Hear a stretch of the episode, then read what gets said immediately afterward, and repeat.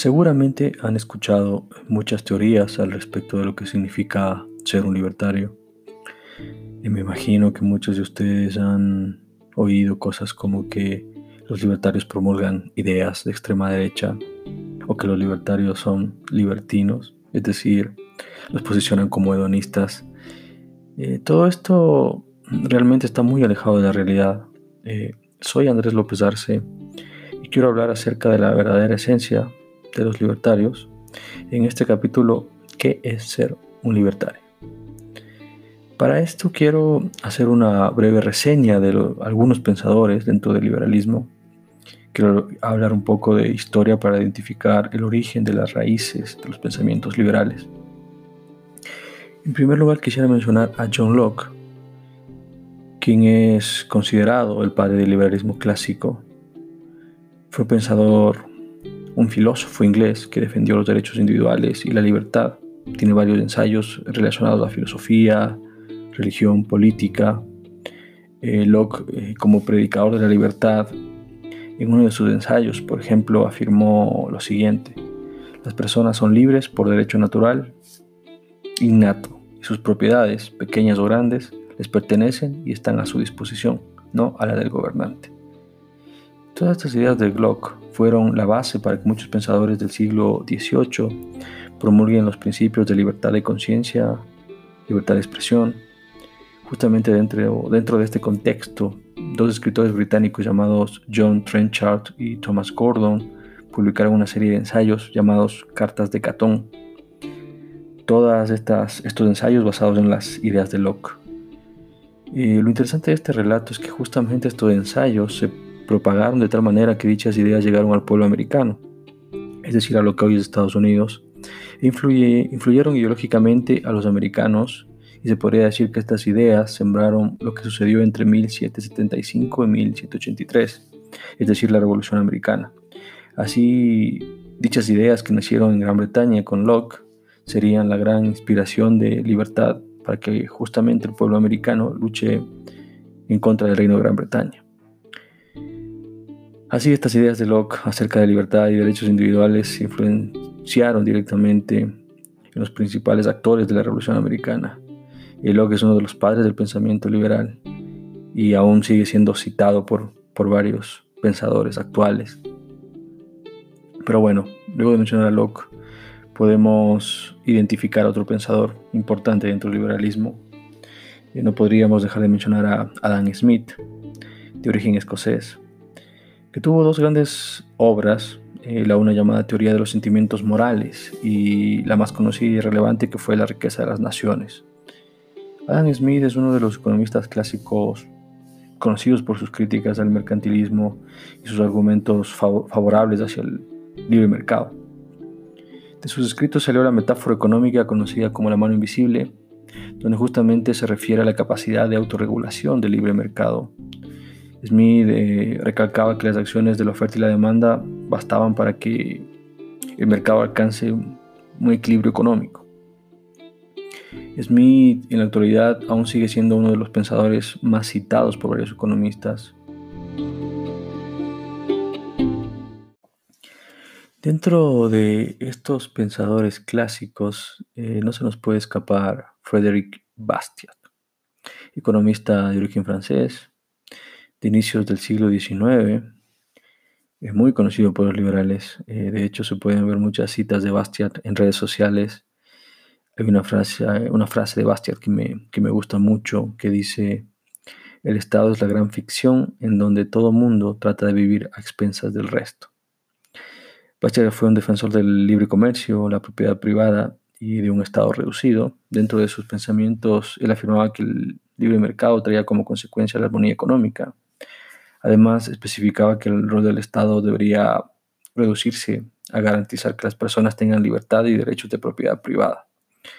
Y Bastiat fue muy crítico del proteccionismo. De hecho, hay una sátira muy conocida que se llama La petición de los fabricantes de velas, que se les recomiendo que, que la lean, que está muy buena.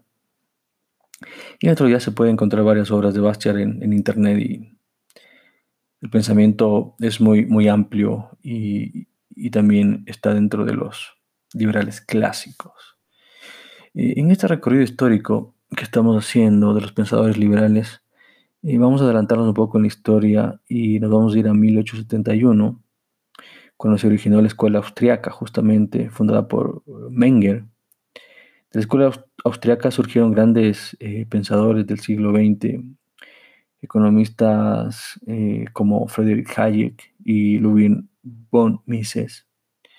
Hayek es probablemente el más conocido economista de la escuela austriaca, ganador del Premio Nobel de Economía en 1974.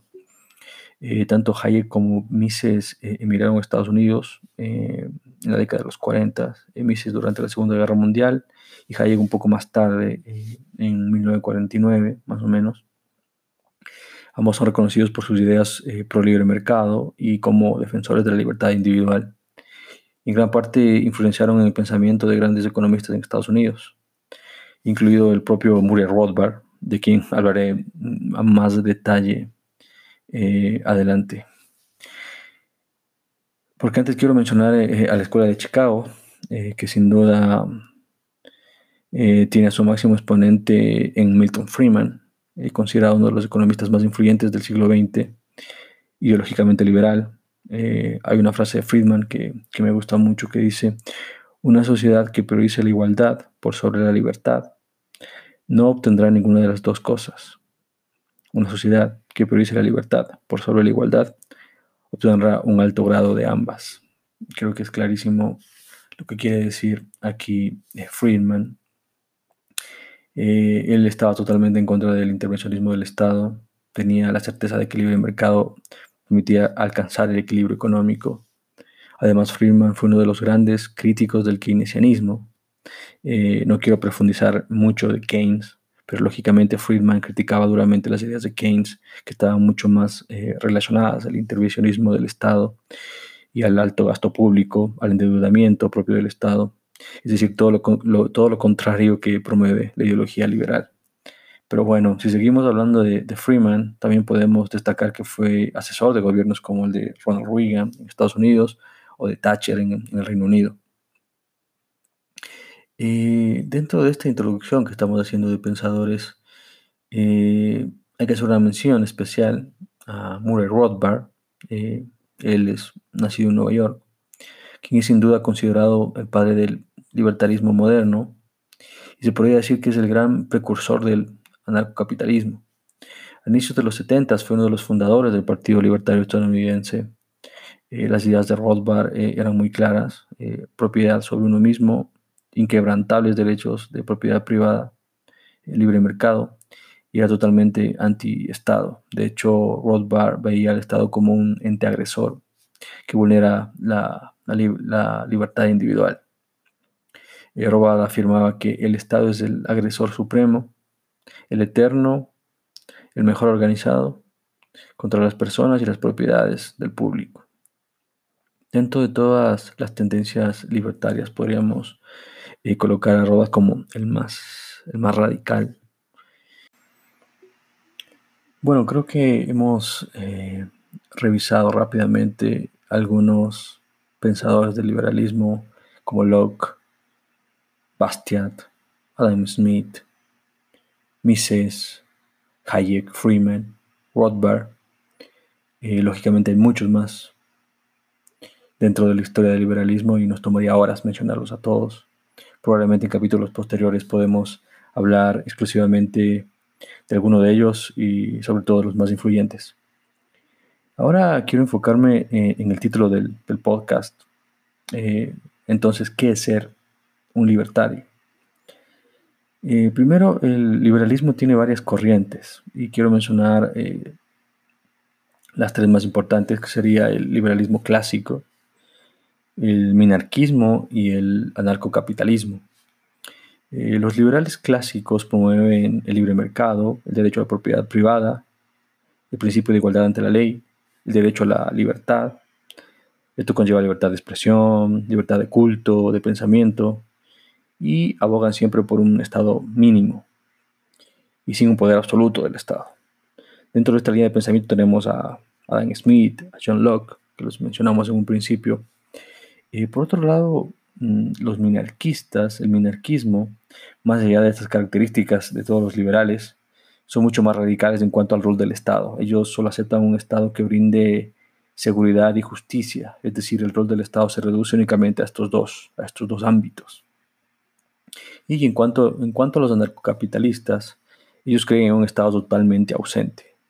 Son mucho más radicales en cuanto a su posición frente al Estado, sin duda. Eh, uno de sus máximos exponentes, y podríamos decir que es el padre del anarcocapitalismo, es justamente Murray Rothbard, podríamos decir que el anarcocapitalismo se basa en tres principios, que es el principio de no agresión, la propiedad privada y la, ley y el orden. En el principio de no agresión, es decir, está en contra del robo y de todo lo que atente antes el derecho de la propiedad, pero también está en contra del rol del Estado, ya que para el anarcocapitalista considera un acto violento el hecho de pagar impuestos, ya que atenta contra su propiedad. Eh, ya que el Estado lo obliga de forma violenta ah, y arbitraria al pago de, los impuestos. Y justamente hay una gran frase de Rothbard que dice, solo los libertarios son capaces de llamar al cobro de impuestos como lo que es robo legalizado y organizado a gran escala. Esta pequeña frase sintetiza bien el pensamiento del anarcocapitalista en cuanto a los impuestos, ¿no? que que el Estado literalmente está robando parte de, su propiedad. Si seguimos con los principios eh, dentro del anarcocapitalismo, tenemos justamente la propiedad privada. Los anarcocapitalistas lógicamente creen en el derecho inquebrantable de la propiedad sobre uno mismo y sobre los bienes materiales que poseen. Además promulgan la apropiación original. Eh, ¿Qué quiere decir esto? Eh, de apropiación original, que, un individuo puede apropiarse de recursos que no tengan un propietario previo con el fin de trabajarlos. Eh, en el libro Ética Rothbariana de Hans Hermann Hoppe, eh, él afirma algo al respecto y dice que cada quien es el legítimo dueño de su propio cuerpo físico, así como de todos los lugares y bienes naturales que ocupe y que ponga en uso por medio de su cuerpo, con la única condición que nadie más haya ocupado los mismos lugares usado los mismos bienes previamente. Entonces creo que está bastante claro la posición de la propiedad privada en cuanto a los narcocapitalistas. Yo creo que esto también lo podemos profundizar en capítulos posteriores. Y en cuanto al principio de la ley y el orden, dentro del narcocapitalismo, ellos no ven con buenos ojos que el Estado monopolice la seguridad y la justicia y creen que ese tipo de servicios también los pueden prestar eh, entidades privadas.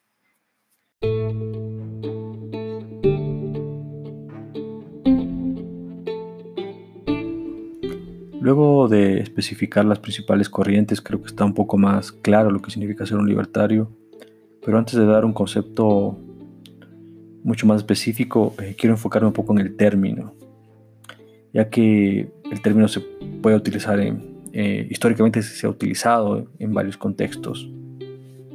Eh, nos podemos trasladar al siglo XVIII, por ejemplo, donde apareció por primera vez para definir aquellos que defendían el libre albedrío, por ejemplo.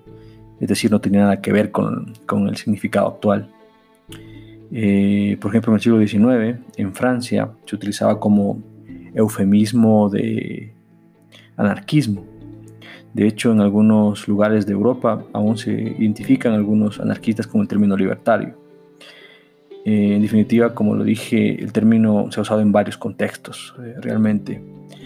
Pero pasó algo curioso en los años 30, justamente en Estados Unidos, mm, el Partido Socialista, los socialistas se apoderaron del término liberal y se autodefinieron de esa manera. Entonces, eso trajo como consecuencia que los partidarios del liberalismo original, por así decirlo, optaron por utilizar el término libertario para autodefinirse.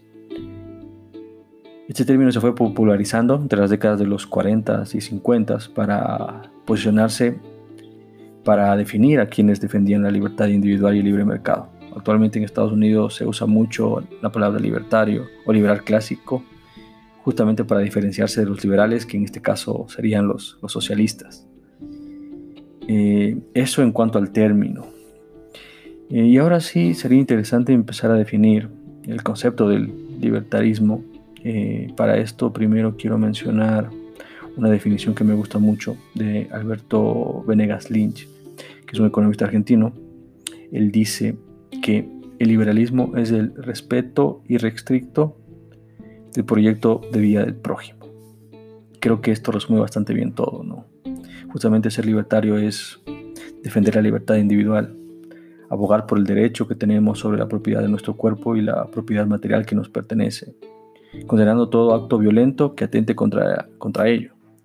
El liberalismo surge justamente para combatir el abuso de poder contra el individuo, promulga en definitiva ese respeto inquebrantable por la vida, la libertad y los derechos de propiedad. El libertario promueve el libre mercado, no solo porque está convencido que eso trae como consecuencia un mejor desarrollo económico y una mejor asignación de recursos, sino que además porque cree en la libertad del individuo para hacer intercambios voluntarios de los bienes o servicios que posea, eh, de acuerdo a sus propios intereses, sin necesidad de tener un ente regulador como el Estado, que lejos de ser positivo, siempre termina favoreciendo a grupos de poder a través del proteccionismo, por ejemplo. Esto trae como consecuencia monopolios, oligopolios y más desastres que siempre suceden cuando interviene la mano del Estado. Algo importante es que si bien es cierto, al libertario se lo identifica como alguien de antiizquierda, que de hecho obviamente lo es, cabe mencionar que el libertarismo moderno en Estados Unidos tomó mucha fuerza por oponerse al estatismo conservador, es decir, de derecha, en el gobierno de Nixon, por ejemplo.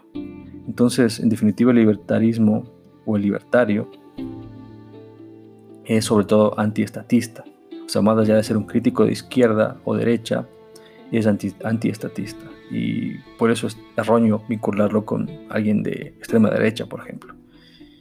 Creo que con todo esto que he mencionado tenemos mucho más claro que ser libertario, ¿no? Como verán, no podemos decir que alguien de ultraderecha, tampoco tiene nada que ver o está relacionado con el libertinaje. Simplemente, como lo dijo Venegas Lynch, es el respeto irrestricto por el proyecto de vida del prójimo. Con estos conceptos eh, mucho más claros, les agradezco por escucharme. Espero que se suscriban a mi podcast y que lo compartan si les gustó. La próxima semana hablaré de la superioridad del capitalismo sobre el socialismo. Un abrazo y que viva la libertad.